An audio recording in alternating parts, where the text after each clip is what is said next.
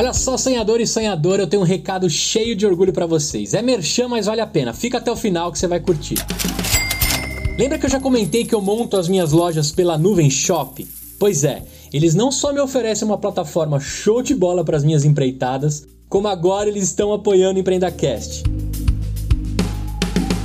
A Nuvem Shop é a maior plataforma de e-commerce da América Latina. Lá tem tudo para você fazer a sua loja online. De verdade, os caras são completos. Eu já rodei esse mundão inteiro, já testei de tudo, mas foi com a Nuvem Shopping que eu escolhi para fazer as minhas lojinhas. São mais de 10 anos no mercado, diversas integrações, automações e muita inovação. Com certeza a Nuvem Shopping vai potencializar o seu negócio. E olha só, se você criar uma loja online pelo link nesse episódio, você tem 30 dias grátis, 90 dias sem pagar as tarifas e ainda leva 25% de desconto na primeira mensalidade. Tudo isso para você parar de pensar e colocar logo a sua loja em produção. Bora ganhar dinheiro em 2022. Ah, Gustavo, mas eu não manjo muito de tecnologia, dessas coisas de internet. Ah, cara, faz o favor, né? Começa logo. O suporte e atendimento deles é incrível e de verdade, eles estão preocupados com o seu negócio para decolar. Acesse o link aqui na descrição desse episódio, tanto nas plataformas de podcast quanto no YouTube, e aproveite. E olha só, se você montar a sua loja, faça pro meu link, que eu também ganho aí pela indicação da Nuvem Shop e eles vão ficar mais um tempo com a gente na temporada. Pessoal da Nuvem Shopping, fica com a gente, hein? Eu sou Gustavo Passe e esse é o EmpreendaCast. Aqui a gente explica a teoria na prática. Fala aí, sonhador, fala aí, sonhadora, fala aí, empreendedor e empreendedor. Tá começando aqui mais um EmpreendaCast que a gente vai discutir a teoria na prática. Eu convidei um cara hoje que vem falar de saúde, de inteligência artificial, de plataforma e de um monte de coisa que, graças a Deus, né, a tecnologia, a inteligência artificial, a otimização de processos tem tornado muito mais fácil a vida de diversas pessoas, principalmente na saúde, que a gente precisa cuidar com bastante carinho.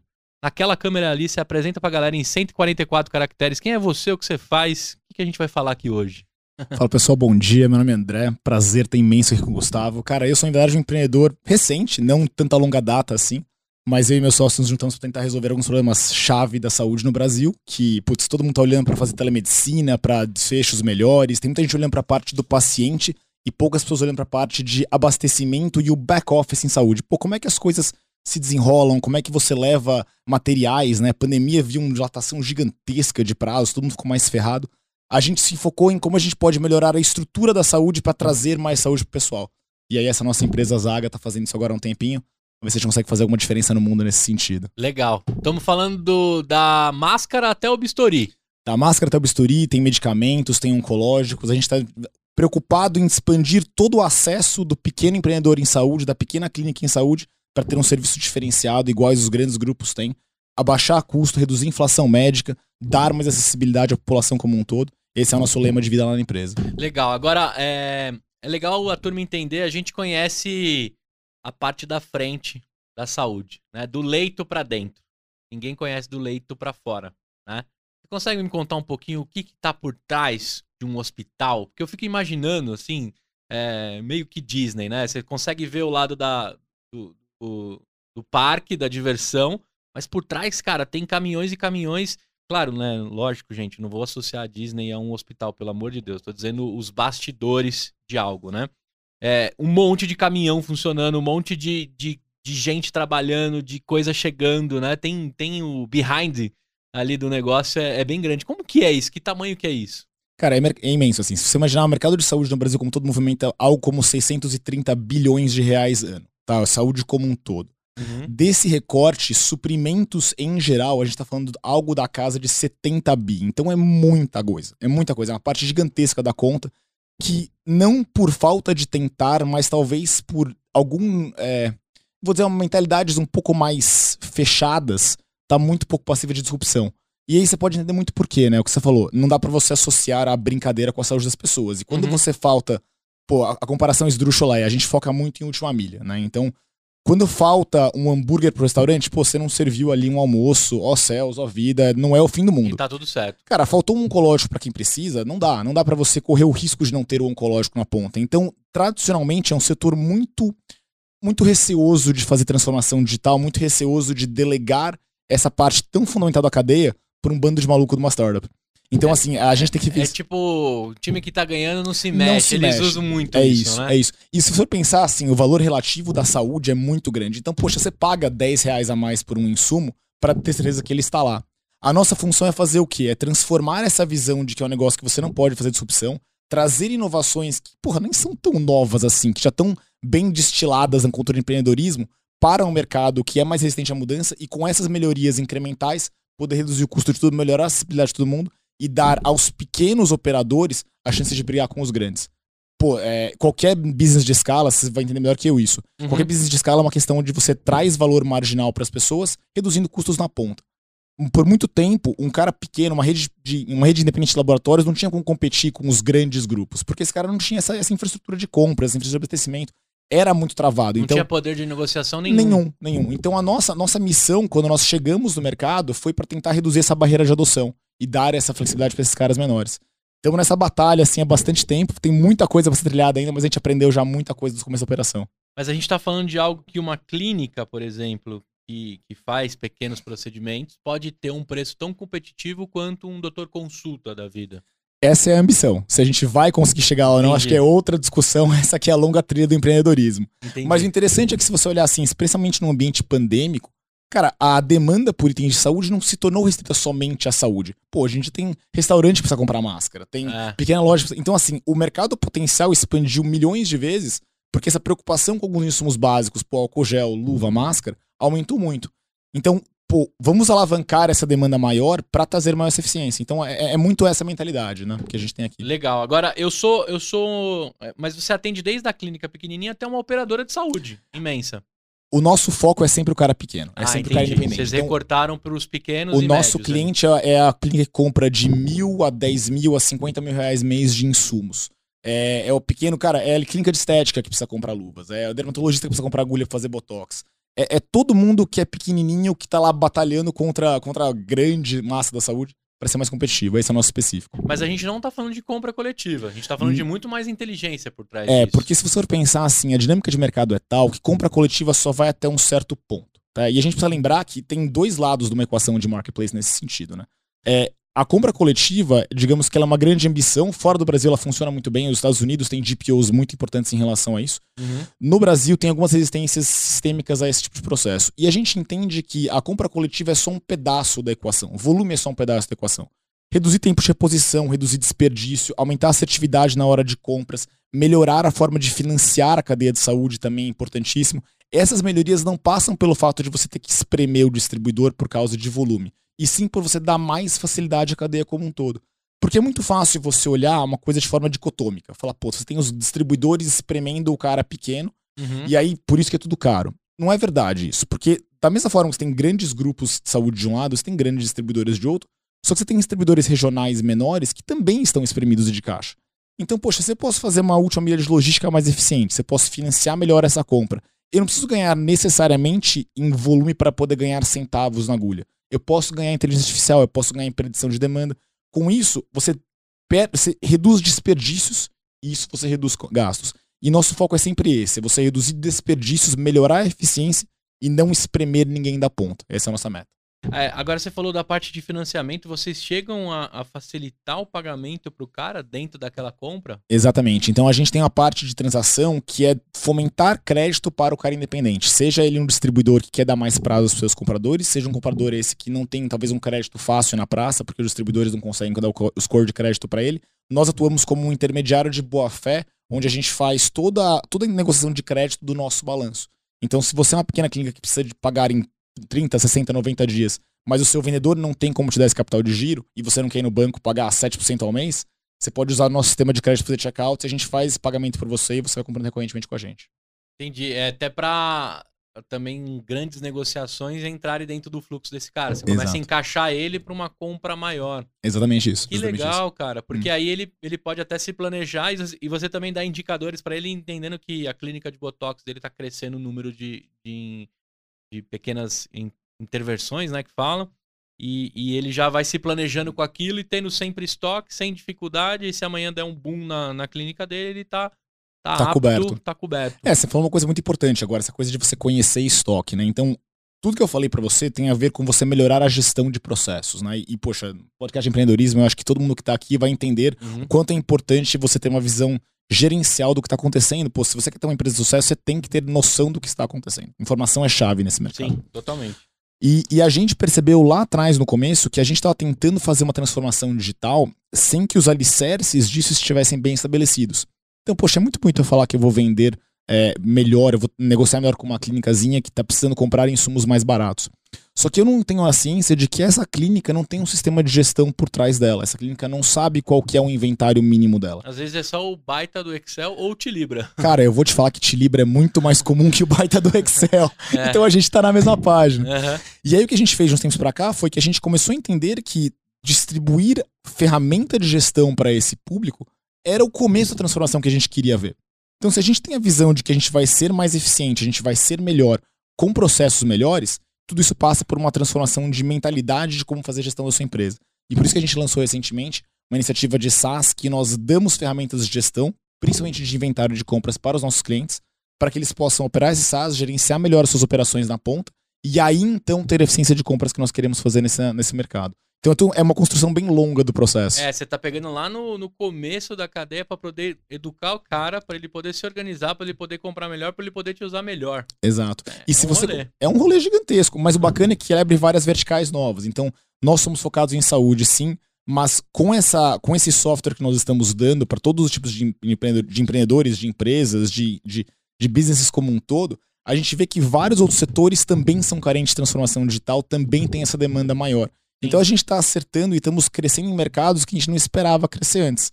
Nós estamos agora compradores de construção civil, a gente tem pequenos restaurantes, pequenas vendinhas, varejo non-branded, tem, tem de tudo usando a plataforma agora. Exatamente porque as soluções que nós trouxemos, pensando na excelência que é a saúde, com os melhores processos, com a melhor visão do que é uma gestão bem feita, se aplica a N outras verticais. Então a gente está vendo muito essa demanda por mais informação, mais gestão, e isso é maravilhoso para o ecossistema como um todo. Cara, eu vou te falar, eu trabalhei por por um ano e pouquinho no mercado eletrônico. Legal. Você conhece o mercado Sim, eletrônico? sim, o founder sim, é o Eduardo, sim. o cara que trocou o fax por troca de digital. Sim. né? Ele já foi um revolucionário há vinte e tantos anos atrás, sei lá, tô chutando aqui. Se eu tiver errado, Edu, desculpa. Mas eu lembro que dentro do mercado eletrônico era fascinante o quanto se tornou fácil comprar. Sim. Só que você já tá me mostrando um outro nível do que eu conheci lá, lógico, faz um bom Faz tempo, que eu tempo. saí de lá, né? Mas você já tá me mostrando um outro recorte, né? Muito mais segmentado e cuidando de cada um deles, né? Possivelmente o mercado eletrônico deve ter evoluído é, suficiente para chegar nesse nível também. Sim. Mas é, eu lembro que, assim, por exemplo, a, sei lá, em 15 minutos você conseguiria comprar um lote de qualquer coisa. Tava todo mundo pronto, assim. A gente até brincou aqui nos bastidores de programa Passo Repassa, né? do- Lembrando Sim, do passado. sim, sim. Mas parecia que tava a área de compras e a área de vendas prontinha pra cair. A primeira coisa é alguém plau, é, é, e ver bater. quem vai pegar, né? É, Por- é. Porque isso é, exercita bastante. E antigamente devia ser desesperador, né? Na época que, que era na troca de papel, né? Me manda um fax Manda com um o seu fax. pedido que É. eu vou dar uma cotada, eu vou conversar com meus distribuidores. Eu acho que um processo de compra levava dias. Sim. né? Hoje leva segundos. Segundos. Agora, a saúde como um, como um todo teve uma explosão de suprimentos, né? Desde a falta de respirador, acho que a gente passou dessa fase, tomara, né? Não tenho acompanhado mais notícias deste tipo. Mas é, eu tava vendo esses dias o, o, o aumento de mais de 200% nos descartáveis, né? Que vão para nossa casa, mais os descartáveis que vão para nossa saúde. Cara, como é que lida com a dificuldade de, de ter material, né? E a China com alguns pedaços fechados ali, né?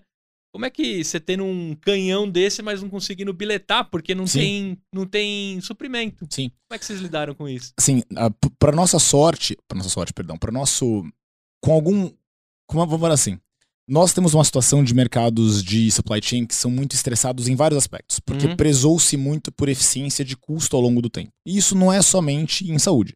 Você vê isso em, em chips, com, com carros faltando, né, preço de carro Uhum. disparando, micro- é, processadores disparando. Se você for olhar, a- toda a cadeia até nós- essa eclosão dessa pandemia foi focada em você conseguir o maior número de coisas pelo menor custo. Sempre. Sem a preocupação da variância de disponibilidade. Porque até então era fácil, né? Você importava, tinha linhas de carregamento bacanas Mandava os containers, tá tudo e certo. tava tudo certo. Aí o que a gente viu foi quando começou a desandar tudo, voltou-se muito para os parceiros de forma de mais segurança para a cadeia. Então não havia preocupação em você pagar menos, contanto que você tivesse disponibilidade de itens. E por um tempo a gente conseguiu acomodar isso com a nossa demanda interna. E aí você tem as duas dicotomias do supply chain, negócio de brincar muito. Por que a gente conseguiu acomodar? Porque nossa iniciativa de tornar a coisa mega eficiente não foi tão bem feita. A gente ainda trabalhava de uma forma antiga de supply chain, que era ter grandes armazéns com grandes insumos parados. Grande parte do custo do Brasil é difícil, porque liberação em alfândega é demorado. Então, não pela boa coisa, uhum. a gente tinha esses grandes pulmões no Brasil, então eles conseguiram segurar por alguns meses. Galpão era o negócio. Galpão né? não, e vai sempre ser, né? Você vê assim, esse aumento de dialogue, empresas logísticas para o Mercado Livre, tá sempre bombando. É. Só que, então, por isso que eu falo que foi a sorte, porém a, a palavra foi errada, mas porque a gente teve a vantagem de ter tanta coisa parada que a gente conseguiu dar vazão enquanto o mercado estava fechado. Ah, você fez a tecnologia trabalhar pelo ocioso ali. Exato. Então a gente a dar vazão para essa linha. Só que você chega num momento onde isso para. E quando isso para, você viu grandes demandas é, não atendidas, você viu disparos de preço em inflação, assim, luvas que custavam 50 reais foram para 200 reais a caixa overnight. Uhum. É, e aí agora criou-se uma nova mudança de você começar a fabricar mais coisa internamente. Então, o que aconteceu? Os fabricantes percebendo que é, ter a flexibilidade aliados a uma cadeia de suprimentos mais eficiente, eles conseguiriam ser rentáveis produzindo localmente, começaram a migrar a produção para onshore. Então você vê assim grandes empresas locais produzindo coisas mais importantes de maior demanda. A Scarpac teve um deal gigantesco agora recentemente para uma distribuidora muito nessa linha. Então tá se vendo uma nacionalização da cadeia como um todo. Se isso vai durar para sempre, não sei te dizer, mas é, é claro o movimento migratório de só importar para fazer uma coisa híbrida, que é o futuro do supply chain, na verdade, na minha visão. É, na verdade, você contando agora, né? Eu tô pensando no Gustavo empreendedor ali de garoto, que a gente já pensou em empreender em tudo. Só que tem algumas coisas que você fala assim, mas será que alguém quer isso? Qual o tamanho da demanda disso? Será que dentro da minha cidade eu vou vender? É, agora, com tudo isso documentado, com dados, né? Você consegue Sim. parar de ir no fácil, que era puxar um container da China, e de repente encarar o, o custo Brasil para fabricar algo, porque você sabe o tamanho da demanda, né? Isso é uma das coisas que seus indicadores ali é, pode ajudar bastante o empreendedor né, claro. né, que está pensando. Né? Não sei se a máscara é, já tem muita produção no Brasil, se vai atingir produções é, nível China. Acho que ninguém consegue atingir a China em níveis de produção. Mas começou a abrir um, um. tirar aquela neblina que tinha, né? De, de olhar né? Tirar um pouco também aquelas, lei de, aquelas leis de protecionismo, né? De não, de não poder importar para não ferrar o brasileiro. Porque, na verdade, o brasileiro vai ter demanda e vai, ter, vai enxergar isso e vai poder concorrer. Né? Claro que você falou de uma série de coisas aí que é empreender no nível hard. Né? Nesse país não é fácil né? a carga de impostos e tudo que vem em cima do, da construção de qualquer coisa que você vai fabricar. Só que eu não conheço o país mais craft do que o Brasil, cara. Se a gente Acho que quando saiu a pandemia no dia 13, lá, o fatídico sexta-feira 13, vão para suas casas, se protejam.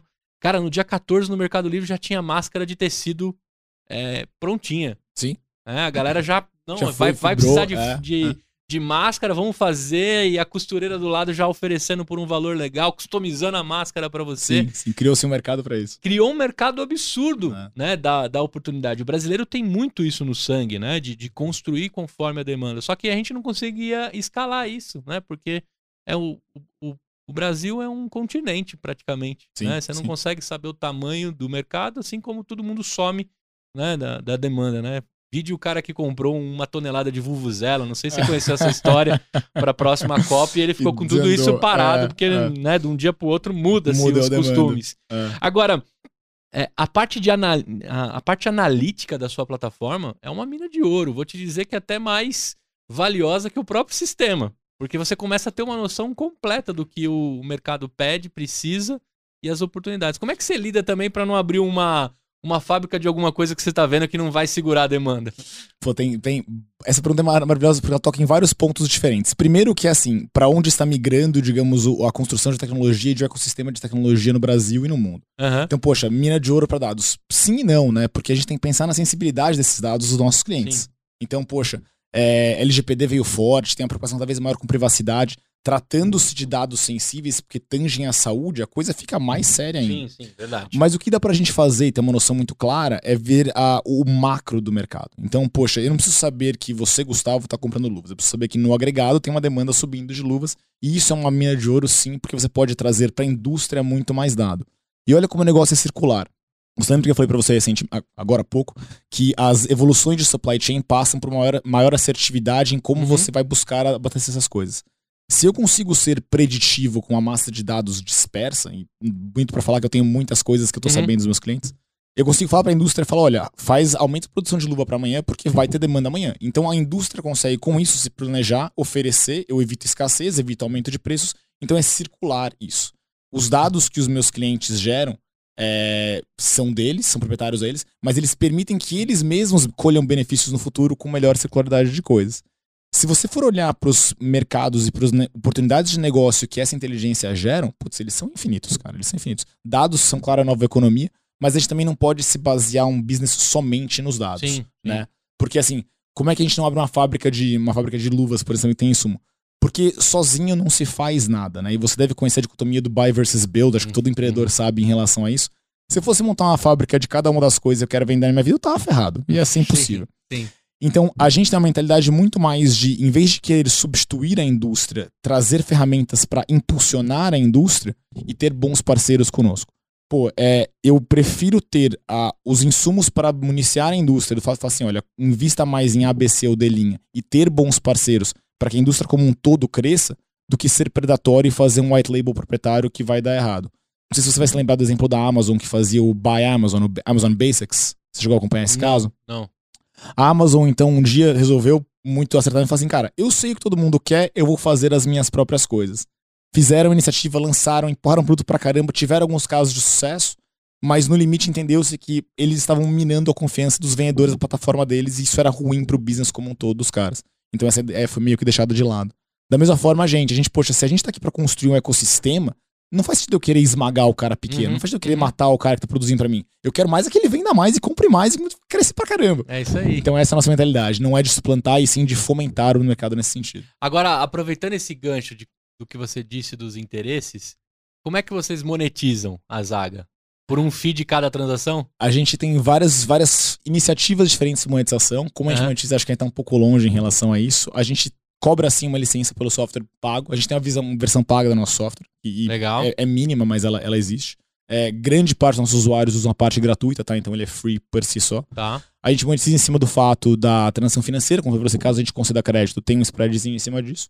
A gente cobra sim por transações no marketplace em relação a isso, então a gente tem um take rate em cima disso. E a gente imagina soluções logísticas no futuro. Então a gente vê muito é, similar ao que você tem as N empresas, é, por exemplo, Sequoia, que faz para e-commerce agora, é, a própria Log indo mais para essa linha de e-commerce, o Mercado Livre com o full, full service deles.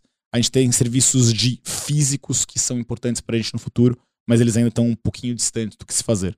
Pelo nosso foco em saúde, essa coisa de encostar em caixa é muito delicado. Você não pode qualquer operador, não é qualquer empresa que pode pegar numa caixa que a Anvisa precisa chancelar. Então tem N nuances que complicam bastante isso. Ah, é verdade. Você trabalha com, com uma distribuição de, de materiais regulados, que, que controlados. Vão, desde o carro até a caixa, né? Que é, é diferenciada. É pra, isso. Pra... Então, assim, poxa, Termolabs, a gente fez um esforço de distribuição de vacinas agora. Pô, tem que estar tá controlado a temperatura, não pode oscilar, tem que ter logger para tudo. Então tem uma especificidade de vertical que é importante se pensar. Pô, eu jamais vou bater Mercado Livre, eu não tenho condição de chegar perto do Mercado Livre mas eu executo saúde muito bem. Então talvez eu consiga fazer uma, essa entrada em verticais, como há diversas outras no mercado. Sim, a chance de chegar um termo lábio no, num, num caminhão que não era adequado Esquece. pelo Mercado Livre é Esquece. é altíssima. Esquece. Por você jamais aconteceria é, isso. É isso. E pensa na saúde do paciente, cara. Pô, se eu pôr uma vacina aqui e você deu 30 graus, esquece, pô, é perigo. É. Então é, tem, tem essa nuance pra discutir sempre. É até legal, eu, eu te fiz essa provocação justamente pra, pra turma entender que provocar a circulação entre a coisa, você, na verdade, você está monetizando na dificuldade do processo. Você não está levando de nenhum dos, dos envolvidos, e sim no que você mesmo identificou como problema, está corrigindo e é monetizado por isso. Exato. E a grande maioria das startups atuam nisso. Claro. Né? E, e lógico, você entregar um software para o cara na ponta é o grande diferencial para ele ganhar força né? e rodar a manivela que você está criando que não é fácil, hein, cara. Você escolheu um mercado que é sinistro, cara. É. Desperdício é. em saúde, né? É, é, a, a, parte de. Outra vez eu tinha visto, visto um estudo que não só a parte do, do que é usado dentro de uma cirurgia, muita coisa é descartada, mas também o, o 30% das coisas que aconteceram em saúde não precisavam ter sido refeitas, porque a galera Sim. também tem desperdício na, nos exames, nas coisas, Sim, né? Que é sim. muito além do, do suprimento, né? Da- ali do dia a dia. E é um mercado que quando você começa a mexer, é um vespeiro, né? Então na hora que eu recebi ali a possibilidade de conversar com você, eu falei, vou trazer esse cara aqui, porque no mínimo ele tem, né, coragem de mexer num, num, num mercado tão difícil, tão cheio de vícios, Sim. tão cheio de grandes e grandes acordos, né? Sim. A gente percebe que, que na saúde ali tem algumas coisas que você fala, puta, podia destravar pra ficar bom pra todo mundo, não necessariamente só quem tá nos 50 milhões da rede privada, né? Sim. Porque tem mais ainda 180 milhões de brasileiros Que não tem acesso que suplementar. estão cobertos por um, por um sistema de saúde que ainda é dificultoso, né? E aí a gente vê tudo melhorando no privado, nada melhorando no público, Ah, né? ah. Porque também tem alguns interesses. Mas aí eu, eu terminei de ler, eu falei, vou trazer esse cara aqui só pra ver, né? Aonde vai? Aonde vai a, a audácia dele de mexer com um negócio desse? E aí depois você já me quebrou no meio dizendo que, cara, eu vou cuidar dos pequenos, porque é ali que, que tá doendo, né? Porque os grandes já se resolvem ali, né? Nos bolos de dinheiros e de, de acordos. Agora, você tá me dizendo o seguinte: a Zaga pode me ajudar desde eu ter uma clínica de estética até a minha própria farmácia que eu acabei de abrir no, no, no meu bairro, ali Sim. dentro do interior de São Paulo. Essa é ideia. E facilmente, faço um cadastro, já abre um leque de opções que eu posso comprar e transacionar, e também é, me organizar ali com software se eu não tiver. Exato. É basicamente isso. É basicamente Simples isso. assim. É basicamente isso. É basicamente isso. Cara, como é que nasce a Zaga? Da onde você tirou? Né? Você, você tem mais um sócio, você comentou? Tem os mais sócios, sim. Tem mais sócios? Tem mais sócios. Da onde vocês vieram, cara? Da onde saíram esses ETs que Cara. quiseram brigar com um mercado tão difícil? Histórias, histórias bem diferentes de vida, né? Então, putz, eu, eu, na verdade, como eu falei, eu não sou um empreendedor no sentido da palavra. Porque eu, quando eu tava na faculdade, eu acho que a minha grande ambição era ganhar dinheiro. Uhum. Não era ter um meu negócio, não era ser dono da. Show me the money. Show me the money. Era pura e simplesmente por dinheiro. E aí eu tomei o caminho claro de alguém que quer ganhar dinheiro no mercado no Brasil. Mercado financeiro. Cara, fui faculdade de administração, fui trabalhar em banco por um tempo, fiz M&A por um tempo. Tinha uma visão muito romântica do que era fazer M&A por um tempo. É. Todo Aquela mundo coisa. traz romantismo Todo pro M&A. É, porque tem os filmes da década de 80, pô, Wall Street, aquelas É. caras, meu, ah, eu queria... Ah, botãozão, né? Exato, eu queria, eu queria ser aquele cara, o show me the money como você bem diz. Aham. Só que aí eu cheguei, pô, fiz, eu fui trabalhar no Banco Internacional, passei meus, meu, meu calvário lá, e aí eu rapidamente aprendi que, cara, tava ganhando bem? Tava, tava ganhando mais dinheiro, todo mundo que eu conhecia na minha idade. É, só que eu odiava meu dia a dia, porque, puta, É tóxico, né? A parada. Cara, eu não vou assim, eu não vou te falar que o clima era ruim, tá? Eu, É. tinha, eu tive excelentes superiores, excelentes colegas. O, o- onde eu trabalhei foi um lugar muito legal. Só que no dia a dia, eu fazia coisas que eu achava que não agregavam valor pra ninguém. Era, eu, não sei, quanto você gosta de financeiro, mas assim, fazer M&A principalmente, você faz muito material, muita análise, pra roda muito. ler. Talvez seja isso. É bem por aí. Não sei se ninguém lê, mas assim, eu acho que a diferença marginal que eu, como um ser pensante, fazia era muito, muito baixa. Porque, cara, eu era um executor de planilha. Eu rodava uma análise, imprimia o número e alguém fazia alguma coisa com isso.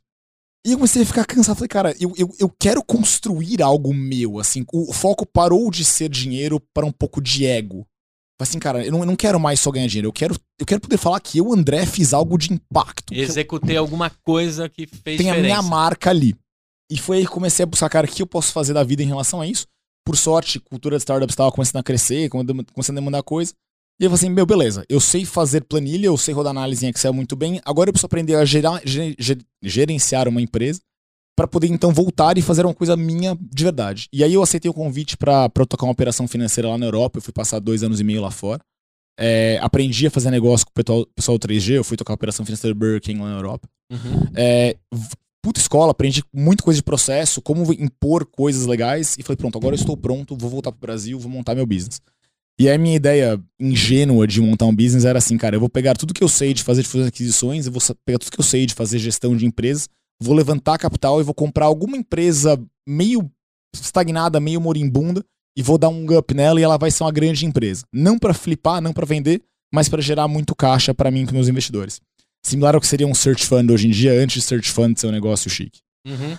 É, e aí eu dei de cara com o fato de que, André, você pode ser um cara bonitinho, inteligente, só que você não. Ninguém vai te dar dinheiro à toa. E eu É. tomei a primeira na cabeça que foi, brother, levantar dinheiro é muito mais difícil do que você o cheque pensa. no Brasil é um pouco mais difícil de Puta, conseguir. é muito. Não, e eu, isso que eu ainda assim, eu morava na Europa, né? Eu falei assim, cara, vai ser óbvio, porque eu vou levantar dinheiro com os gringos que investem a nada aqui, levar pro Brasil, vai ser um carry trade dado. Uhum. Não, passei dois anos e quase três anos tomando na cabeça, tomando na cabeça, não levantando um real pra fazer nada. Só que a vantagem é que nesse tempo eu consegui aprender muitas coisas sobre mercados diversos, porque o processo era, eu vou identificar oportunidades, vou lá pedir dinheiro, então eu, eu filtrei muito deal. E um desses deals era em saúde. Era, era um mercado de pequenas cirúrgicas espalhadas por São Paulo, é uma, uma rede até que relevante de cirúrgicas. E eu comecei a falar, cara, que zona! Que Como- bagunça. Que bagunça! Você tem, tipo, um bando de médicozinho pegando a sua malinha, saindo do consultório para ir comprar máscara e luva. E esses caras estão em vez de gastar tempo atendendo, estão fazendo compras. Literalmente esquema caixeiro viajante. Que insano isso. E aí eu tive a sorte de ter um almoço com, com os meus sócios que fundaram a empresa junto com a gente. E, e aí o Rafa, que é um dos caras que tá comigo nessa, que é médico e que vem do mercado de saúde, vem do mercado de eventos de saúde, conhecia todo mundo em saúde, falou, cara, é uma zona. Você não está errado. De fato, esse negócio é uma zona. É uma bagunça. É uma bagunça. É uma bagunça para o cara pequeno, porque o cara grande compra distribuidora direto, tem N oportunidades, o cara pequeno só se fode. A gente falou, cara, tá aí. Tá aí o deal, esquece levantar dinheiro para outras coisas, vamos montar um business para fazer isso. E aí batemos no peito, é, veio o FI, que é o nosso outro cofundador também, para executar a operação. É, na época nós tínhamos um outro fundador também, agora não tá mais conosco, mas aí a gente começou a executar o business para fazer isso dar certo. E aí o que aconteceu foi que a gente percebeu desde o começo que as complementaridades de habilidades eram muito, muito positivas, só que a gente tinha aquele clássico. hum, A gente cometeu a falácia de achar que a gente era bom demais pro mercado que a gente tava. Porque era assim, porra, eu sou um cara brilhante, eu trabalhei pra caramba, o Fih é um programador brilhante, o Rafa conhece todo mundo. Não, não tem como dar errado esse business. E deu muito errado esse business. Não fazia sentido nenhum o desenho inicial, a gente pivotou várias vezes, blá blá blá. Um ano e meio depois, a gente conseguiu levantar nosso primeiro round. é, foi liderado pela Canary agora, há um tempo atrás. E, e pôs, pôs um cheque grande na empresa, a gente começou a escalar a operação. Começamos a achar que estava dando certo tração e não estava dando certo tração. Porque a gente estava com as métricas erradas. A gente estava muito focado no que era uma expansão de GMV, né? Então, volume transacionado. E muito pouco focado em como a gente estava retendo cohorts novos de clientes. E aí foi o segundo choque de realidade. Falei assim, não só é muito difícil você levantar dinheiro, é muito difícil você querer transformar um mercado que não está pronto para ser transformado. E aí foi o grande choque de realidade que a gente falou assim, cara, para, para tudo, põe on hold o negócio, põe no gelo essa brincadeira, vamos Uhum. voltar para algo mais específico, que é o SaaS, que é mais fácil de escalar e depois a gente retoma essa, essa nossa grande iniciativa. E aí o que a gente está fazendo agora desde o começo desse ano é dar atração para esse produto para poder então voltar com mais força e, e retomar nossas iniciativas lá de trás. Mas foi um aprendizado fenomenal, assim, a curva de Sim. aprendizado foi fenomenal. E o software de vocês é proprietário ou vocês adquiriram das empresas que já estavam tentando 100% alguma coisa? proprietário, 100% proprietário. É, porque tem bastante, né? Na prateleira deve ter um monte de software que tenta ajudar as clínicas, as, as, as- ah, os laboratórios. Tem. É, antigamente vendia nas prateleiras do Calunga, nas caixinhas, né? Como é que tá esse mercado? Deve estar uma bagunça também de software, cara. eu vou dizer assim, tem, tem iniciativas específicas. Então, se você olhar para todo o universo, eu vou chamar a gente de, de SaaS, é, ERP SaaS para PMS Brasil. Uhum. Todo o universo é imenso. Então, você tem desde uma conta azul da vida que está focando em fazer um RP completo na nuvem, você tem até soluções mais, é, menos SaaS e mais de prateleira, como você disse, que tem os RPs de, de, de, hum, locais fazendo isso. Uhum. Só que todos eles, especialmente os que focam na área médica, estão muito direcionados para geração de receita. Então você deve conhecer iClinic, Vita, todos esses caras, eles estão muito focados no quê? Em fazer gestão de prontuário, gestão de agenda, trazer mais receita. Lembra que eu falei para você que todo o mercado de saúde health tech está olhando para o lado do paciente, para como é o ciclo de receita deles? Isso aí. A gente olhando para o lado oposto, que A é cadeia de valor só por uma ótica. né? só o custo. Então a gente É. faz custo muito bem, a gente faz compra muito bem, a gente faz gestão de estoque muito bem. Eu não estou preocupado em como você faz esse prontuário eletrônico. Então a gente se diferencia nesse sentido, porque a gente traz uma camada de serviços que os outros EPs não estão focados em fazer.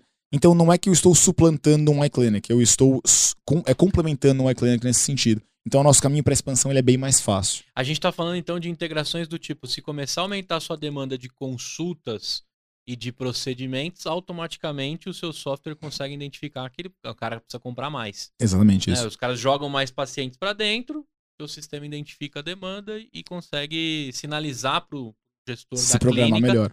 Compra mais máscara que o negócio vai bombar. É, a gente tá agora tá para lançar uma ferramenta de previsão de demanda, né, que roda alguns algoritmos por trás e fala, olha, historicamente, dado esse dia do mês, blá, blá, você consumiu tanto. eu tô vendo aqui que você tá aumentando essa tendência. Vamos comprar um pouquinho mais de lua para estocar para a semana que vem, caso falte alguma coisa. Então a gente tá acertando a nossa inteligência para poder ser mais assertivo nesse tipo de coisa e dar o ferramental pro cara pequeno, porque ele não precisa ter que se preocupar em fazer conta, né? Grande parte do tônus é, poxa, eu como um gestor é, treinado, formado em administração, que já passei por empresa, eu sei quais são as contas que têm que ser feitas. O cara que é médico, ele tá preocupado em atender o paciente. Fazer o melhor procedimento possível daquela. Exato. Então, o que a, minha, a nossa missão é, cara, eu vou empoderar esse cara com todo o cérebro de um administrador de empresas bem informado, para que ele não precise ter alguém para fazer isso que o software já faz para ele. E essas são as inovações que a gente traz para o mercado como um todo. Resumindo, é como se você colocasse um comprador do lado da, da clínica dele e falar: Cara, você é meu cão de guarda aqui para comprar bem, para fazer chegar, né? Você aqui é minha logística, né? Você vai colocando vários funcionários virtuais ali dentro da clínica do cara que ele não tem um custo ali para gerir aquilo e, e, melhora a margem dele completamente. É exatamente essa ambição, só que com uma pequena ressalva de que assim, não dá para você tirar o comprador de cena. Ah, tá? não, não dá. Sim, não sim, dá. Sim. Porque cara, assim, esse cara tem um relacionamento, esse cara tem know-how. Tem uma questão que não importa o quanto você faça a digitalização, quanto você roda o algoritmo, tem algo sobre humanos no Brasil sim, que é muito importante. Sim, sim. Então, cara, a galera não quer comprar de uma máquina, só tem que ter um vendedor pra bater um papo. Isso, é, na verdade você tá fazendo um share isso. De grandes exato, mentes que estão operando o seu software. Exato, né? exato, exato. Para todos os compradores entenderem aí, né? Lógico, não estamos substituindo. A inteligência artificial não vai acabar com a missão. Ainda mais no Brasil, que comprar é um negócio muito particular. É uma arte, é uma é arte. É uma arte, é. né? O escambo de verdade, a negociação. Tem que, enfim, fazer eh, estágio no Brasil, porque a gente é muito bom disso. Mas, na verdade, você está fazendo um share disso né, com mentes operando dentro do seu software. O que a gente fala é que assim, chegar em todos os lugares. É a parte chata. Cara, ninguém quer bater planilha para fazer cálculo de variância de demanda. Ninguém quer fazer isso, é chato. Uhum. Mas então assim, isso a gente te dá pro comprador. Comprador, olha, tá aqui o número, vai lá e batalha, pega preço, te ajudo com isso. É, é, é os superpoderes pro cara de trás que a gente Sim, gosta de totalmente. brincar. totalmente. E, e, lógico, o comprador também ama isso, porque você dá um canhão na mão dele ele poder trabalhar melhor. Isso. Agora, na construção de tudo isso, né, é, dentro de um país tão difícil, isso não só facilita a vida do médico para ele se preocupar com, com os congressos, com os ensinamentos, com as cirurgias, né? até a clínica de estética. Na hora que você falou de, de previsionar a demanda, eu fico pensando, como a gente tocou no assunto estética, como a galera deve saltar o seu algoritmo no mês de agosto, setembro, para pegar um verão maravilhoso. Né? Porque eu acho que bomba sim, o número sim. de procedimentos estéticos, sim. tanto masculino quanto feminino, que não, não tem mais essa, essa separação mas acho que o seu algoritmo já deve ter saltado o número de compras que a galera se prepara. Se tem uma coisa que o brasileiro faz bem é se preparar pro verão. Pro né? verão, exatamente. É. Mas o legal, olha que bacana, você tocou num ponto super interessante, que se você não tem essa penetração e capilaridade que nós queremos ter, você perde alguns dados importantes no mercado. Por exemplo, você falou procedimento estético. A agulha de Botox, né, é a mesma... É, é, a, o calibre dela é muito similar a agulhas de outros procedimentos, né? Então, putz, aplicação de algumas vacinas específicas, outras coisas que uhum. demandam o mesmo tipo de agulha. E o que a gente viu foi quando começou a disparar a demanda por, por agulhas para fazer vacinas, o mercado de estética ficou desabastecido. Então é um mercado que não olha para esse tipo de coisa porque ele não tem a menor obrigação de saber como é que está o ciclo de vacinação do mercado. Mas ele, ele, por não saber isso, não tem como se prevenir. A gente, com essa visão holística, pode falar para o cara estética, falar, olha, o mercado está demandando muito um insumo que você não sabe monitorar por quê, mas vai ficar mais caro, compra e agora. dentro da prioridade, né, tudo vai se voltar para as pra... compras para vacinar e não para botar botox. Exato. Então a nossa ambição é ser esse grande cérebro coletivo, como você bem colocou, uhum. onde o comprador de saúde não precisa ficar monitorando o mercado de vacina, ele pode monitorar o mercado dele porque hoje é indicativo. Fala, olha, compra agora. Muito legal isso, é. cara. E deve ter acontecido com, né, eu lembro das guerras por álcool em gel no mercado, sabe? E aí rolava umas, umas brigas assim, tipo assim, como é que você comprou tudo que eu tinha de estoque? E minha família, né? Tinha gente brigando nas filas. Sim. Isso dentro do B2C. Né? Imagina no B2B ali, né? Porque uma hora você, você consegue descobrir como é que tá a dificuldade de produzir o álcool em gel para distribuir, né? Claro. Acho que teve uma hora que os caras pararam assim. Eu vi até cervejaria. É, Ambev fez nisso. Né? Usando, né? usando o, seu, o seu maquinário para produzir coisas, né? Que, que eram muito semelhantes, porque o mercado não estava aguentando. Acho que agora deve ter dado uma acomodada em si, né? Uma Sim. ajeitada no mercado. É, apesar da gente estar tá vindo com, com novas ondas aí, né? Tá todo mundo em sinal laranja para vermelho quase. Mas acho que a gente está mais preparado. Se tem uma coisa que a gente ficou esperto, né? É, aquela piada ainda continua muito boa, que é o melhor CTO de todas as empresas foi a Covid. É.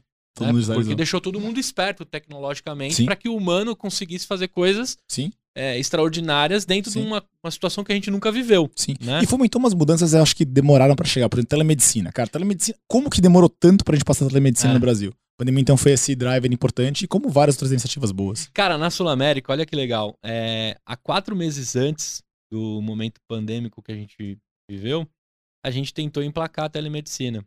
E aí a- o Conselho Federal Porém, é. de Medicina disse sim, pode, com ressalvas. E de repente veio uma, uma, uma normativa dizendo não pode. Você não pode fazer nenhum tipo de, de, de consulta por meio de telemedicina. Mas a Sul América já praticava para segunda opinião de médicos, né? Você consultava é, o paciente dois médicos em uma ligação e, e dava um parecer médico ali. A Sul, América já era bem avançada com isso. E aí, beleza, a gente deixou guardadinho no aplicativo. Você podia ter uma orientação médica. Olha que loucura, né? É o jeito brasileiro também Sei, de sei. você podia orientar a pessoa, mas não podia consultar. Quando veio a dificuldade, o fatídico 13 de março de 2019, a gente já estava pronto, era apertar um botão. Pronto. Agora, o processo do médico que tá lá de, de jaleco do outro lado do celular é de sim te, te consultar. Só que, cara, todo o resto tava cagado. Porque a partir do momento que eu vou te receitar qualquer coisa que tenha duas vias, né? Uma de retenção de farmácia, Sim. etc., não tinha software suficiente para eu poder continuar a vida do cara digital. Perfeito. E aí saiu a correria, né? E nasceram e cresceram startups maravilhosas. Eu preciso conversar com os caras da Memed, que trouxeram essa facilidade de você pegar é, o remédio por meio de um SMS, e Uhum. etc. E aí eu lembro que eu fui nas drogarias e o cara, como assim? Eu não consigo te entregar nada digital. Como assim, brother? Eu acabei de sair com o negócio aqui, tá digitalmente assinado, vocês não têm Ah. sistema? Não, não temos. Infelizmente, eu preciso que você venha com o papel. Não é possível. Se eu for buscar esse papel, eu vou pegar Covid, né? Eu lembro de todas essas, essas, eh, esses percalços né, no, no caminho, mas acelerando. Acelerando. E se a gente fizer a jornada do paciente aqui, pela ótica do paciente, tem ainda milhões de coisas para resolver. Sim. E você me trouxe uma ótica do behind aí que, eu, que a gente discutiu, que deve ter mais um monte ainda, porque isso não aparece pra ninguém. Pra ninguém, pra ninguém. Pra ninguém. Curioso você mencionar a Memed. O Rica Moraes é um dos nossos investidores e board member da empresa. Que legal. E ele conta muito essa história de empreendedorismo raiz, né? O brasileiro toma porrada, porrada, porrada, porrada. E às vezes, aí depois a coisa destrava. É, ele conta, né, da, da- das histórias deles, que você fala que isso que você falou agora, você olha muito para um problema que todo mundo tá olhando, só que tem várias coisas acessórias que ninguém tá olhando, essa questão de fazer pressão digital. É, e ele conta na- no ciclo de longo dele, eu não vou nem roubar o, o speech, mas só pra finalizar Uhum. a história. Ele conta que foi assim: a gente começou a descobrir quais eram de fato os features que fariam diferença para prestação digital quando a gente foi lá falar com os caras pequenos, os caras que estavam atolados, os caras que não estavam no, no dia a dia do grande. E estavam loucos pela demanda digital. louco da demanda digital. E aí ele começou a destravar pequenos hacks pra salvar a vida desse cara, que fez a média explodir e virar esse gigantesco. Não, a Memed, assim, cara, eu quero muito. Foi até bom a gente conversar aqui e falar sobre eles. Eu quero muito trazer o Rica pra conversar, porque é impressionante, cara. Eu, eu vi esses caras crescerem releases dia a dia, não foi semana a semana. Dia a dia. E eu vi grandes redes de farmácia dedicando computadores pra eles. Sim. Isso, isso foi a parada mais legal, assim. Até me arrepia falar, porque assim, o que esse cara deve ter recebido de não das grandes redes? E de repente o jogo virou, É, sabe? é, é. E aí você vai lá no cantinho, a menina te chama assim, coloca lá, o cara fala, ó, esse aqui é o computador da Memed. que eu tenho acesso, que eu tenho a senha, Esse que a impressora vai. Aí você fala, meu Deus, cara, olha o que o cara fez. É e ele foda. tava, sei lá, eu já conhecia a Memed uns oito meses antes de toda a situação. E eu lembro que ele tava ralando, vi vários pitches dele, ele Sim. deve ter recebido vários nãos. Hoje eu acho que a Memed deve, sei lá, quanto por cento deve ter crescido. Só que aí que tá também, né? Se você resolve a parte da, da prescrição, tem outro lugar ainda que tá cagado, né? Que é depois você tem um uso contínuo de medicamento. Sim. Aí a farmácia não consegue te atender, a Memed deve estar olhando pra isso também, porque eles têm a demanda, mas você tem que toda hora ir buscar a mesma coisa, para a mesma receita, fazer a consulta com o médico, que só vai te dar uma folhinha que te permite comprar algo. Ah. Ou seja, ainda tem dificuldades dentro do mundo que a Memed resolveu, Sim. né? Sim. Agora, por trás dessa cadeia deve ter um monte, porque cada cirurgia é uma cirurgia. né? Eu lembro que a Sul América, só para você ter um pouco de, de noção por trás de grandes números de operadora, cada cirurgia é uma cirurgia. Porém, existem similaridades entre as cirurgias, né? Uma bariátrica perto de uma outra cirurgia vai usar o mesmo número de, de, de gás, de algodão, de bisturi, etc. Só que, cara, existe um desperdício imenso, alguns sabidos, outros não sabidos. A Sul América economiza uma grana só no fato de analisar uma cirurgia do lado da outra. Já consegue pegar uma série de é, dificuldades entre é, a compra de um com o outro. E claro, a operadora fala assim: deixa que eu compro que eu manjo disso, né? E eu sei como é cada cirurgia. Sim. Mesmo assim, você comprando, tem erros no processo. É. Tem dificuldades no, na digitalização dessa cadeia toda. Sim. Porque às vezes o cara que precisa entrar para fornecer para uma grande operadora não tem sistema suficiente, mas ele tem até preço bom, fabricação e etc. Sim, sim. Então tem outros Sabe? Parece um, um encanamento que tem vários É, furos vários ainda. É, assim, e- e tudo volta à questão de que, assim, falta uma infraestrutura de peso para dar eficiência para o mercado e por isso que nós existimos para tentar solucionar isso. Muito legal isso. então, por cara. exemplo, cara, padronização de consumo. Isso é uma dor gigantesca. Por que, que você falou? Ah, a Sul América sabe que você vai ter N gases e tal. Qual gase? Qual que é a gramatura da gase? É. Ah, putz, é a 5, é a 6, eu não sei qual vai ser. E aí você chega assim, putz, mas quem pode me dar preço pra ela? Ah, como eu não tenho uma lista padrão de que a gase número 5 da BD é igual a gase número 5 da Descarpac, é, eu tenho códigos distintos, eu preciso de um humano pra fazer essa compra e juntar as coisas. É isso aí. Então, grande parte da nossa iniciativa é assim, como é que eu posso padronizar o catálogo, coisa que nem a Anvisa tem padrão pra pra materiais, pra poder dar esse tipo de eficiência. Então, assim, é- mas isso é uma longa batalha, tem muita coisa, sim, tem muita coisa meio. muita água pra passar debaixo da- dessa parada. É. E é legal saber que vocês estão arrumando já um pedacinho, mas você é empreendedor que tá assistindo, você é empreendedora, cara, tem tanta coisa ainda pra resolver no meio de saúde. É um oceano azul ainda, né? É. Social. Se você tiver a oportunidade de, de ler essa parada, você vai encontrar grandes pipetas de ouro ali para resolver. E, e ainda me dá a impressão que é um transatlântico o mercado. Sim, sim, Ah, é mesmo. Não, Manobras difíceis, É. né? Uma galera cabeça fechada, com É. dificuldade. É. Você tá. Cara, vocês precisam tomar bastante omeprazol, hein, pra mexer nesse mercado, porque tem que ter estômago mesmo, hein? Mas é curioso, você fala assim, que né, essa aqui é uma discussão sobre a prática versus a teoria, né? E se Aham. você olhar o mercado de saúde, ele é um mercado perfeito para disrupção. Em todos os textbook books. Porque assim, meu, beleza. Ele é gigantesco, sim. Tem N dores, sim. Tem incumbents grandes e lentos, sim. V- vamos lá. Só que a diferença é que ele, por ter um arcabouço regulatório tão específico, é muito difícil você fazer a disrupção desse mercado Ah, de é? forma tão rápida. Muito mais até do que alguma coisa como open banking e, fin- e fintechs. Então a diferença é de que assim, ele tá menos na boca do povo que disrupção financeira, então por, por, por isso tem menos pressão política para fazer essa coisa funcionar. É, mas eu vou fazer um plug aqui descarado pro Aham. VC que investiu a gente na Canary. A Canary tem um, um programa de incentivo para empreendedores especificamente para achar novos empreendedores. Então, poxa, eu sei eu quero empreender, mas eu não tenho muito bem ideia de como. A Canary tem um programa que deixa você ir lá, aprender com eles, ser mentorado por eles para ser um novo empreendedor. Que legal. E eles recentemente estão empurrando muito para health techs. Então, se você tem alguma ideia de uma health tech, se você acha alguma coisa que precisa ser feita, vai lá falar com a Canary e a gente ajuda vocês lá dentro. E eles têm um podcast muito bom, inclusive coloque aí, né? Canary, é, C-A-N-A-R-Y. Eles têm um podcast muito bom Canary no Spotify. Cast, é, é. animal, é. É, bate-papo franco, assim, com empreendedores. Eu também escuto, inspiração total. Preciso trazer eles aqui para trocar uma ideia desse programa, porque eu tô, eu tô percebendo que nos próximos 5, 10 anos vai faltar empreendedor para tanto problema que a gente tem, sabe? Porque tá ficando descarado os que sim, né? problemas, mas tá ficando descarados, É. né? Tinham problemas que eram velados, Sim. agora eles estão aparecendo todos, né? Agora, dentro dessa, dessa construção, né, dessa jornada, quanto tempo de vida tem a Zaga já? Cara, nós incorporamos no começo de 19. Então Começo tem de aí 19. três anos.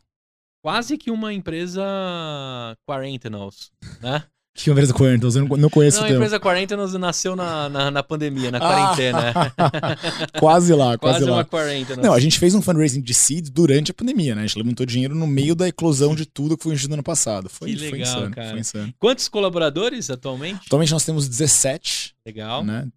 17 pessoas, tem vagas em aberto? Com certeza. Temos né? nós abertos, assim, algumas coisas a gente tá buscando. O, o clássica dificuldade de engenheiro de software, né? Putz, muito difícil A contratar nessa área. profissão mais. E a minha mãe falava tanto quando era É, moleque. né? Faz a profissão do futuro, filho. É. O problema é que, assim, não basta ser engenheiro de software. Você tem que ser engenheiro de software que consiga se tocar sozinho, consiga ser muito proativo. A gente tá falando, assim, de empreendedorismo, né? Tão importante quanto você ser o empreendedor é você ser empreendedor dentro de uma startup e você ser self-motivated para ser Isso, empreendedor. isso. Cara, s- não vai chegar a especificação bonitinha do que você não, tem que não codar. vai chegar, não vai chegar. Ainda mais que assim, troca todo dia a demanda. Pô, ontem a gente tava fazendo tal coisa, aí hoje falou, não, não, para, para, produto mudou tudo, Para volta. sprint, começa Para. de novo. Então assim, cara, tem, que- tem que ter disciplina, tem que ser motivado. É, mas sim, cara, falta, faltam bons engenheiros de software no mercado, essa é uma verdade. E o pior é que se você for olhar, cara, nós estamos competindo com o Google. Não Ah, Google Brasil, Google gringo. ah. O cara paga em dólar. Então, assim, eu, minha- meu custo de folha, eu tenho muita gente que vai ser bidada, fala assim, ah, meu, eu vou receber em dólar lá fora, tchau. É. Agora é tudo remoto. Não, esses dias um amigo meu falou assim, cara, eu recebi uma proposta de um cativeiro. Eu falei assim, como é cativeiro? Querem me levar pra uma casa no Canadá. Casa, tudo pago, tudo certinho. Vão me pagar em dólar canadense. Só que eu tenho que ficar lá codando oito horas por dia e tal. Eles vão passar comida por debaixo da mesa. Aí eu falei, ah, você tá brincando? Ele falou, é, cara, mas eu tô tendencioso a aceitar, Aí, porque é. tá muito bom É, é. a É remuneração. muito isso. Não, a- o- esse, esse spread de FX, a coisa virar 100% remoto, deixou a gente no Brasil Animal. muito ferrado. Animal. É. Mas animal pro programador Sim, e, e péssimo pra gente por, por sedução em, em- Sim. em remuneração, Sim. né? E o mais desesperador, cara, as faculdades não tá formando os próximos caras. Não tá formando. né. Não adiantou a minha mãe falar tanto que era a profissão do futuro. Eu fiz análise de sistemas, abandonei, fui pro marketing, me tiraram de exatas, me levaram pra humanas, né? Mas da minha turma lá, tô tentando lembrar, acho que eu, dos 48 da turma deve ter se formado uns 4, 5. Isso é desesperador. Sim. Estamos falando de 17 anos atrás, 15 É, anos. É, é, E é. as faculdades agora, mesmo com a facilidade do EAD e tal, não tá formando o suficiente para a demanda que a gente tem. E Eu sei lá, esses dias saiu uma reportagem, né? O colapso do desenvolvimento, né? O que, que vai acontecer daqui para frente? Sim. sim. E, e- outra coisa também, os indianos que eram é, interessantes na época, você contratar, ficaram caros. E eles também agora sabem o valor deles, É, é, né? é. E também já estão alocados em todos os, os Googles, Os bons já estão alocados. as Amazons É, e todo é, mundo. é, Porque é. antes também você podia contratar programador da Índia, que são excelentes, Sim. preço mais acessível. Mas Sim. agora acabou isso também.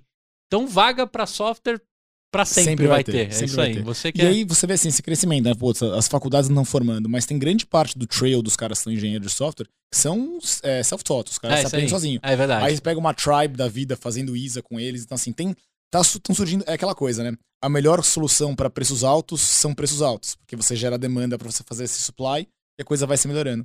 A, a, a Tribe é o exemplo cabal disso. A Tribe veio para suprir uma necessidade, poxa, assim, não tem engenheiro de software disponível no mercado. Vamos fazer um curso intenso, porradaria para dispersar volume de gente? Vamos fazer isso. E eles estão decolando nessa linha, né? É, Então a gente muito falou do, do, do Guilherme Junqueira também, lembrei agora da Gama.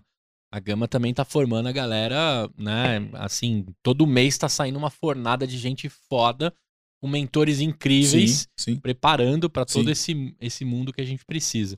Agora, cara, entrando agora mais num papo é, o limão e a limonada, né? A Tá. gente tem esse quadro. Ele nasceu até que organicamente aqui no EmpreendaCast, que é o limão. Qual foi o azedo da sua vida aí? Pode ser na época do banco, pode ser na época agora, mas que você se fudeu de verde e amarelo, só aprendeu com aquilo. Essa é a parte que tem que colocar o pi, tá, editor? Mas é, você só aprendeu e foi pra sala de derrotas. Por que, que a gente fala da sala de derrotas, André? A gente acha que a sala de derrotas ela é muito mais nobre e muito mais importante que a sala de troféus, né? Que é nela que tá todos os aprendizados do empreendedor. É ali que você pode deixar uma dica aqui que o cara talvez vai parar pra pensar um pouquinho mais. né? Uhum. Porque a gente toma muita decisão por emoção também, né? O empreendedor ele é muito solitário, ele toma várias decisões por emoção e poucas por razão. E é completamente normal isso. Mas eu queria que você contasse aquela derrota que você falou assim, puxa, cara, sai daí, foi lá e tá guardadinho, eu aprendi só com isso.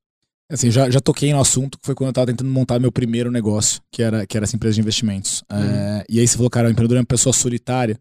Um empreendedor isolado num continente que não é dele, sem família, sem ninguém, sem, sem sócio. Ser um, ser um solo founder é muito difícil. Muito Sim. difícil. Sim.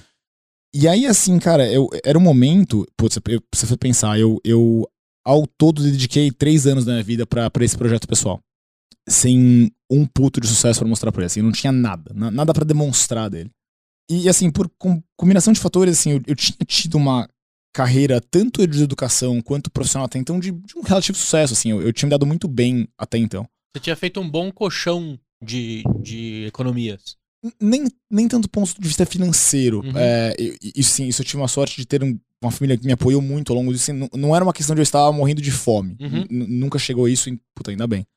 É, eu gosto de brincar que assim, tem um nível de empreender, nível hard, é o cara que assim, não tem de onde tirar a próxima refeição, mas mesmo assim ele vai batalhar pra empreender. Esse é empreendedor de verdade, esse é É. o cara raiz. Ele vai dar um jeito dá de... um jeito, dá um Ou jeito. vai vender o almoço pra comprar a janta. Mas ele vai lá e vai fazer isso. Uma história paralela, cara. Pausa, essa história é bom. legal. Sabe o Frank Williams, da, da Williams? Eu gosto muito de Fórmula 1 Aham. e o Frank Williams acabou faleceu esse final de semana. Sim, sim. E, e a história dele é muito bacana por causa disso, assim. Ele tava fudido na vida, não tinha um puto, mas assim, cara, eu vou ter uma equipe de Fórmula 1 e ele foi lá e fez nesse esquema de vender almoço pagar janta. Então ele é um puto exemplo de resiliência pra mim. Só um, como ele morreu esse final de semana, acho que eu É, mencionar. Fica, pra ele a homenagem. Fica pra ele a homenagem do Frank Williams. Que, tem- que saíram fotos incríveis do Senna. É, A galera desarmou aí em algum lugar fotos inéditas do Senna com ele, Com ele, etc. é, que, que é. foi um dos percussores de, de levar o nome mais longe ainda. É uma puta história, cara, é uma puta história. É, até emociona. Mas. Por que eu falo isso?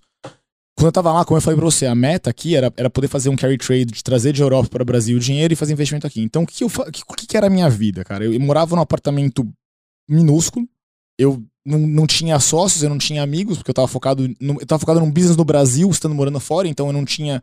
Eu não tinha reunião presencial com ninguém, eu tava na minha salinha trabalhando. Cara, num, num, num país que, puta, é frio, é. Qual país que era? Eu, eu, eu tava na Suíça nessa Na época. Suíça. Cara, um país fenomenal, mas, cara, um país alemão, é germânico, assim. Você vai falar no, no mercado, É tipo. frio em todos os sentidos. assim, um lugar maravilhoso, lindo, mas com pessoas frias, né? E eu não falava a língua, então era, era, era muito isolado. E aí, por esse lado, eu falei assim, falei, cara, fudeu, assim, essa é a prova cabal de que toda a ambição que eu tinha veio por terra, você realmente não é nada de especial, foi, foi muito niilista desse ponto de vista de falar assim, cara, acabou. E aí, quando eu tomei a decisão de abandonar o meu apartamento lá e voltar pro Brasil pra falar, cara, isso não tá dando certo, stop, vamos ver o que a gente faz, e vim pro Brasil. E foi, e foi assim, a limon, a- o limão grande foi, tipo, foi ver um apartamento, assim, vazio, fechado, minhas coisas montadas em duas, três malas. Falei, cara, isso encerrou um capítulo da minha vida. Tipo, acabou. a- esse é o luto dessa meu, desse meu sonho empreendedor que durou esses três anos. Acabou. Eu não, não consegui, foda-se. E aí eu voltei pro Brasil, cara, aí eu lembro assim, alguns meses, tipo, na foz, falei, cara, fudeu, fudeu, fudeu. E por que foi uma, uma limonada a partir disso? Primeiro porque essa volta pro Brasil não só me, me colocou próximo dos meus sócios e me, me abriu as portas pra ser o que a Zaga é hoje, então foi uma, Uhum. assim, não, não teria como haver Zaga se eu não tivesse tentado e me ferrado. Mas mais do que isso, porque ela transformou quem eu era como gestor, quem eu era como pessoa, quem eu era como empreendedor. Pelo fato de que antes, é, por A ou por não eu era uma pessoa extremamente arrogante e muito dono da verdade. Falei, cara, tem que ser assim, porque é muito fácil, né? Quando você tá num ambiente de zero risco, você pode dar pitaco, ser banqueiro é fácil. Assim, ah, perdão, não é fácil. É mais, é mais cômodo ser o cara que dá o conselho do que o cara que executa o conselho. E aí eu falei assim, cara, eu não, eu não sei nada, eu não sou na verdade, então eu fiquei muito mais aberto a ouvir pessoas e ser um pouco mais plural em pontos de vista, desde políticos até empresariais, assim, o fato de saber que não há verdade absoluta me tornou uma pessoa muito mais aberta à, à, à evolução pessoal e a crescimento pessoal. E aí eu vejo que, assim, não fosse essa mudança física, a zaga não existiria hoje, não fosse essa mudança emocional, eu, André, como empreendedor líder hoje, não, também não existiria. Eu não teria a capacidade de gerenciar uma equipe como Uhum. a gente gosta de gerenciar lá dentro que é meu, empoderar pessoas, é ouvir as, as retrucas negativas, é falar que você que trabalha para mim, aspas, aspas é feio, você que trabalha na, meu, na minha equipe, é tão capacitado quanto eu ou mais. Né? Aquela classe E pode toda- dar também o conselho e executar. Perfeito. Cara, é, é a bem história. quanto. É, é, e, e é, e é o que o Ben Horowitz fala, né? Assim, encontrar gente melhor do que você. Você nunca pensa que isso é de verdade até você estar tá na fossa e falar, cara, eu não sou bom, então eu tenho que precisar de gente melhor que É eu. isso aí. E a gente construiu uma equipe muito boa aqui lá na empresa, que é, que é basicamente isso. Você fomenta o cara pequeno, incentiva ele a se fuder. Assim, o fracasso é bom, né? A gente gosta de gente que Sim. falha, levanta O e cria essa né? resiliência. É, é- essa é a palavra, se reeduca.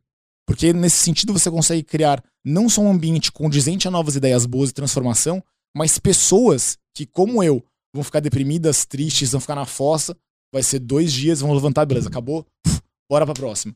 E, e empreendedorismo é isso, cara, é resiliência. Você brigar, brigar, brigar, Isso aí. brigar, É a brigar. arte de quem aguenta mais porrada. É, como diria Rock Balboa, né? É, é tão aí. forte quando você bate, quanto a porrada você aguenta. É isso aí.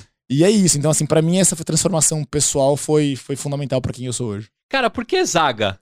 Puta, excelente pergunta. É. Excelente pergunta. Por que zaga? Porque eu que sou do futebol, você não é do futebol, Eu você sou é do da futebol. Fórmula 1. É, Mas é. zaga ficou pra mim ali do, né, de zagueiro, de, de contenção, mas não tem, não tem nada a ver com isso. Cara, maravilhoso. A gente antes se chamava Happy Care, né? A empresa chamava-se Happy Care no começo e a gente era focado só naquele serviço. Quando a gente começou a expandir para outros setores também, a gente viu que estar Happy Care era muito fechado, muito difícil. A gente bateu com um problema que assim, ninguém sabia pronunciar, ninguém sabia escrever no e-mail, então era sempre uma coisa difícil de se comunicar com as pessoas. Uhum. Aí a gente passou por um processo de rebranding com uma agência super bacana que fez um trabalho excepcional pra gente. E a gente começou a achar etimologias que eram condizentes com a nossa filosofia.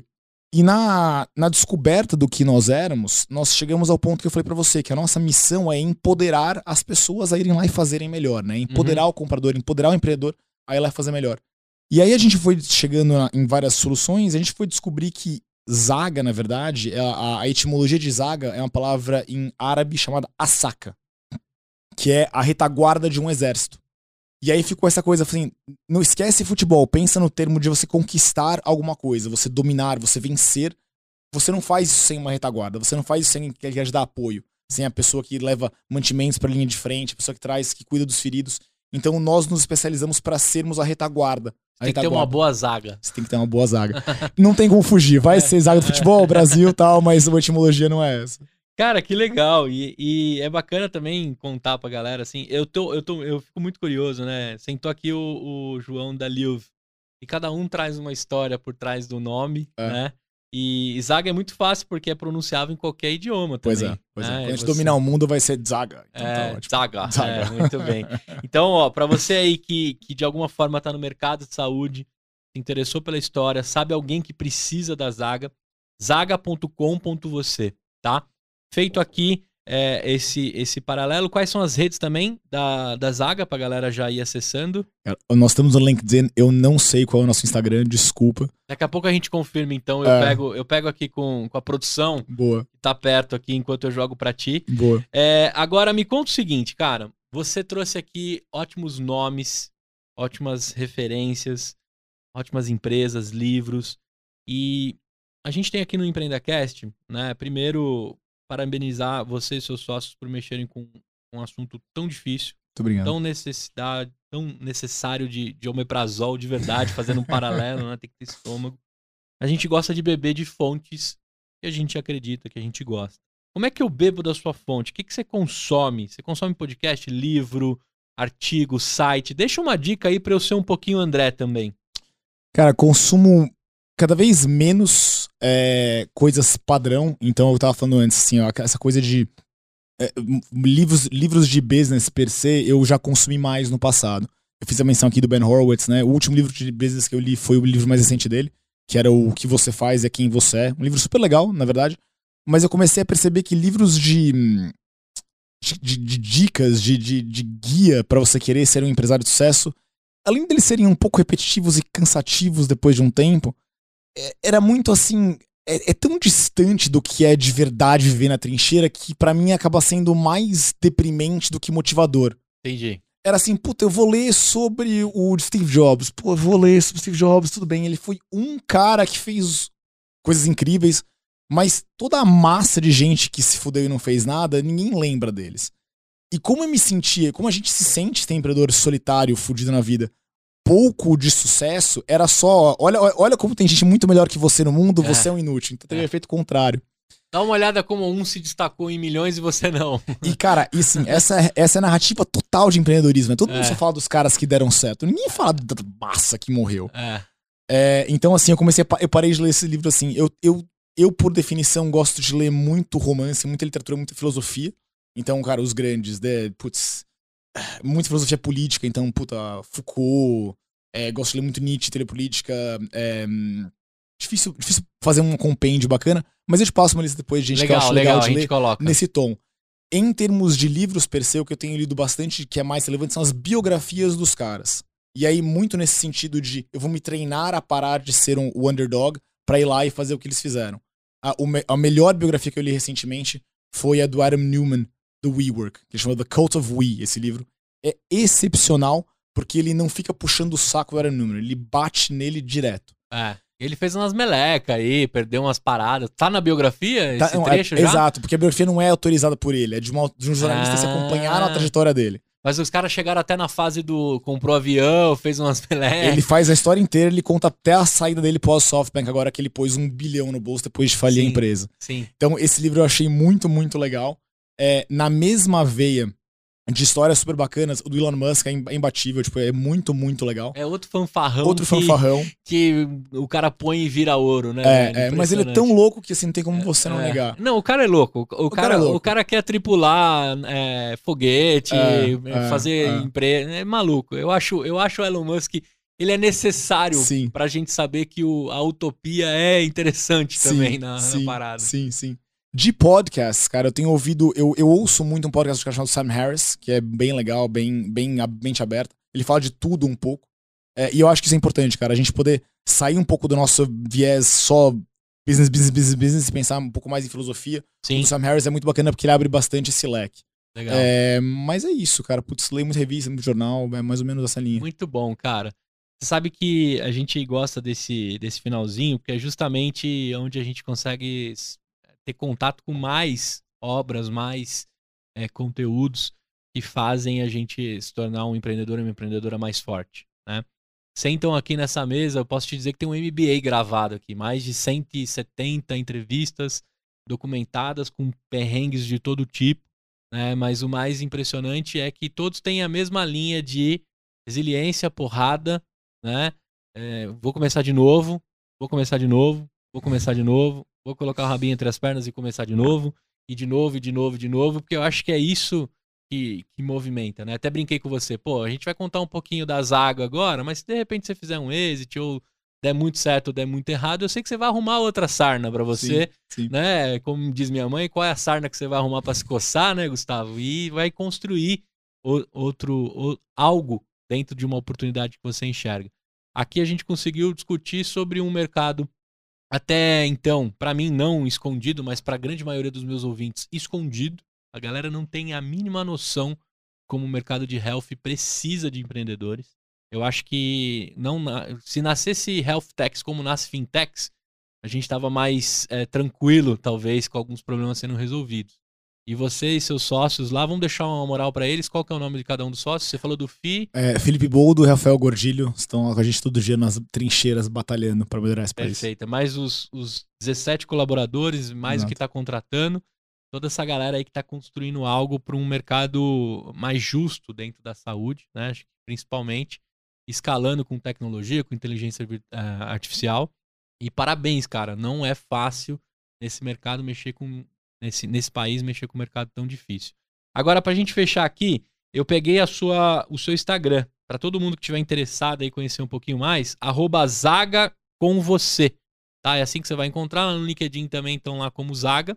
Né? E o site zaga.com.você. Pra galera que ficou maluca, quer te conhecer, conhecer curiosidades da Suíça, que eu já vou te perguntar uma.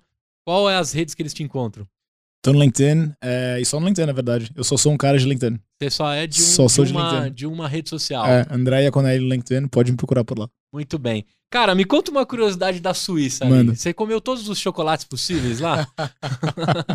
Comia mais queijo do que chocolate, pra É ser bem mesmo? honesto com você. Queijo É, suíço é, é, incrivelmente é, é foda. espetacular. É espetacular. E você paga lá queijo foda com preço de mussarela ou não? Paga exatamente isso. Eu quero localzinho da esquina. A verdade é assim, Suíça é um país muito comunitário. Então toda cidadezinha tem os seus fazendeiros que fazem seus próprios E, queijos. e eles fomentam bastante, É, né? o- é a- muito microcultural isso. E aí você vai lá na, na feirinha da esquina do cara, putz, centavo, você come um queijo espetacular. É muito, mesmo? muito legal. É. que mais você tem saudades da Suíça, assim? Cara, a natureza. Era uma cidade muito verde que eu morava. Então eu morava perto de um lago, tinha montanha atrás, podia caminhar, andar de bike. Isso, isso era muito legal. São Paulo é uma cidade maravilhosa, mas é cinza, É né? de pedra. É. É. de pedra e muita É. fumaça de ônibus, É, né, cara? é, tem que, é, é tem que ter estômago Tem que ter e pulmão, estômago. e pulmão, né? Tem que ter pulmão nessa cidade. Você falou da Suíça, cara, eu tenho bastante vontade de descer na Suíça e eu, a cada quatro anos eu apareço na mídia como o cara das figurinhas da Copa. Tá. né? Já ganhei bastante dinheiro com figurinhas da Copa, etc.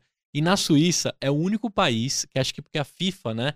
é, a Suíça era como sede da FIFA. Sim, sim, É. sim. Por escândalo. né? É, e, e é o único país que tem um álbum de figurinhas completamente customizado, de ouro ou de prata, assim, não, não do material, Sim, sim, sim. mas é metalizada as figurinhas e tal. E só quem está na Suíça consegue comprar. Poxa. E aí você tem que ter alguém fazendo, né, escambo Oh, é, é. pra conseguir. Então, um dos desejos que eu tinha é de conhecer a Suíça por causa do chocolate do queijo, mas eu tenho uma particularidade com figurinha, que é a minha parte infantil aí, né? Que não é, mas figurinha é coisa de adulto até que é o álbum mega exclusivo Metalizado. da Suíça. É. Ah, então quando chegar, você fala comigo, eu te contato os caras lá de lá, você Quero. bate papo com eles. Quero, quero, porque vale uma fortuna no Brasil, Sério? Caramba. esses álbuns. aí. Eu tenho quatro álbuns exclusivos aí. Você que é colecionador, tá- tá chegando agora a Copa. E eu vou ter que ir pro Qatar agora. Eu, eu faço. Tour de futebol. Não, cara, eu, eu, eu reúno todo mundo que troca figurinha no Brasil. Caraca. um blog que bate quase um milhão de acessos na hora do almoço, perto da Copa. Só Sei. que essa Copa vai ser mais no final do ano. Cara, um monte de marmanjo e de marmanjas Trocando figurinha. trocando figurinha. Literalmente. É, já fiz embaixo do vão do MASP, assim, mais de 4 mil Pô, que pessoas irado. trocando figurinha. E na Suíça é o, é o local, assim, das figurinhas mais Desses raras. assim, e agora eu, eu, eu desenterrei aqui o meu lado colecionador. Pô, vou montar um side business agora. A gente põe os contatos da Suíça, traz pro Brasil, ganha uma é, grana em cima então, dá disso. pra ganhar uma grana Vamos iniciar um cara. business novo. Vamos trazer queijo também, não É, pode. pô, mas queijo é queijo não pode. difícil. Queijo Putz, não queijo pode, difícil. né? Queijo não dá. As partes perecíveis Queijo lá. não dá, o vinho deles não é nada bom, então vai ter que Ah, ser só o vinho suíço não é bom. E o chocolate é realmente bom, suíço? Cara, a base que é cacau, a gente faz o melhor do mundo. Então, francamente, compra aqui É, orgânico, garo... natural. é hashtag garoto. né? É, Fica- compra aqui mesmo, tá cheio de cara produtor pequeno bom aqui. Não precisa deixar ir pra lá pra voltar. Muito bom. Comprar Brasil, vamos comprar brasileiro. Cara, o que, que você achou de gravar o podcast aqui? Cara, muito bacana. Dos que eu já fiz, que foi os mais divertidos. Muito obrigado por me Que receber. legal. Sério. Eu agradeço totalmente, agradeço a todo mundo que está construindo a zaga, é, todo mundo que, que indicou, veio muito bem é, a reputação e a necessidade de conversar com você veio muito, obrigado. bem indicada, mas na hora que eu li, né, já comentei aqui, quis fazer e de, de fato contar com, com vocês dentro dessa, desse fomento de empreendedorismo. Então, se a pessoa te procurar lá, galera, esses empreendedores, o, o mínimo de caracteres que você conseguir dedicar para eles, dedique, que essa galera é muito interessada dentro do mercado. Ficou aqui uma dica importantíssima da Canary, né, que tá aí formando empreendedores. Poxa, você que ficou até o final desse episódio, conseguiu estar aqui com a gente, procura lá eles, né? Vai procurar conhecimento para você entrar no mercado que é, né, de 670, 630 bilhões, né, rodando aí. E depois você me falou uma, um tamanho de 70 bilhões. Mais ou menos, né? né? Tem muito dinheiro na mesa, tem muito problema para resolver. Procura lá os caras da Canary para te ajudar, né, a, a principalmente focar no mercado de health. Um forte abraço para você naquela câmera ali, dá um tchau pra galera. Pessoal, obrigado pelo tempo de vocês. Foi um prazer estar com vocês hoje. Fiquem à vontade, me procurem no LinkedIn. É um prazer responder pra vocês. É isso aí. Para você que ficou com a gente até o final, espero que você tenha curtido esse episódio assim como, co- como eu curti. Eu vou fazer agora os merchans de todos os patrocinadores. André, dá uma olhada. Dois advogados se juntaram para criar o jurídico por assinatura. Você já teve problema jurídico na sua startup? Vários. Vários. dois, dois advogados se juntaram e fizeram no formato de jurídico as a service. Bom. Você paga por mês, tem uma assessoria jurídica para contrato de vesting, contrato social, tudo aquela parte burocrática, termos de adesão, termos novos né, den- dentro de mercados disruptivos, né? Nem todo escritório de advocacia está pronto para fazer um termo de algo que nunca existiu. Os caras do jurídico por assinatura podem te ajudar com um valor muito acessível. A partir de 500 pila por mês, lá 500 e pouquinho, você já consegue ter uma assessoria jurídica. Bom. Né? E ser acompanhado aí para mais um monte de startups que eles atendem. Então, com certeza aquele termo de adesão que você precisa, que você acha que ninguém escreveu, eles já escreveram para um startupeiro maluco. Tem a Bluefields também, que é uma aceleradora de startups. Eles fizeram um framework muito legal. O Paulo Maitá construiu um formato de aceleração que você não precisa ficar concorrendo para entrar numa aceleração de uma empresa. Né? Da- de tantas outras que virou moda, né? Também Gente, acelerar sim, startups. sim, sim. A Bluefields fez um programa que você, lógico, é pago, porém ele te conecta a vários mentores e te ajuda aí na escalada da sua startup. Tem a Pulses também que pode te ajudar. A Pulses aqui que foi dramático a gente colar aqui vocês, tá? Mas eu consegui colar vocês aqui com muito carinho na parede. A Pulses tem um aplicativo, uma plataforma que ajuda no clima e na condução dos seus colaboradores Hum, em tempo real. Você consegue saber se a galera tá precisando de ajuda com saúde mental em tempo Legal. real, se a galera tá com como é que tá o clima diante das correrias aí do final do ano. Então, um software muito legal que mede por pulsos, a galera faz check-in, check-out pela plataforma. Tem também aqui a Integrale que te ajuda em toda a gestão tributária, empresarial e consegue organizar a sua empresa. Tem muito empreendedor bom de ideia, péssimo de gestão Gestão. né? ah. A gente aprendeu aqui também. e também a Fit Anywhere do rabino mais maluco que eu conheço. Cara, o cara montou um software, acabou de sair na Shark Tank, recebeu um milhão do Apolinário Pô. de investimento lá do, do, do Shark. Ele montou um aplicativo que você faz academia em qualquer lugar. Sabe quando você tá num hotel, aí você não sabe como funciona aqueles equipamentos? Sim. A Fitness te ajuda a escanear o equipamento, saber o que é. Um professor virtualmente te, te apoia e tem várias aulas durante o dia aí. Pronto, tá pago, hein? Quase cinco minutos de. A Nuvem Shop tá aqui por um carinho imenso, porque a Nuvem Shop já tá no começo desse episódio, mas o melhor, a melhor plataforma para loja virtual, para você construir o seu negócio, tá lá na Nuvem Shop. Nuvem Shop, fica com a gente em 2022, que eu uso vocês, então é muito fácil fazer merchan. Né? Jurídico por assinatura também. Todos os outros que apoiam o Empreenda Cash. Ufa, um tempão de merchan, hein? Bastante Mas foi coisa. bom, foi bom. Gostei das dicas. Boas Muito dicas. bom. Boas dicas. Muito bem, então eu vejo você no próximo episódio. A gente entende que mudar esse país é por meio do empreendedorismo, na mão de empreendedoras, de empreendedores que transformam, né, geram abundância, constroem oportunidades e a gente vai mudar tudo isso com a força de vocês. Eu vejo vocês num próximo episódio com mais um empreendedor ou uma empreendedora sentada aqui contando uma história com seus perrengues, as suas viradas, os seus êxitos e possivelmente aí se divertindo, né, conseguindo ganhar dinheiro tudo isso que a gente vai resolvendo de problema. Te vejo no próximo episódio. Tchau! Uma produção, voz e conteúdo.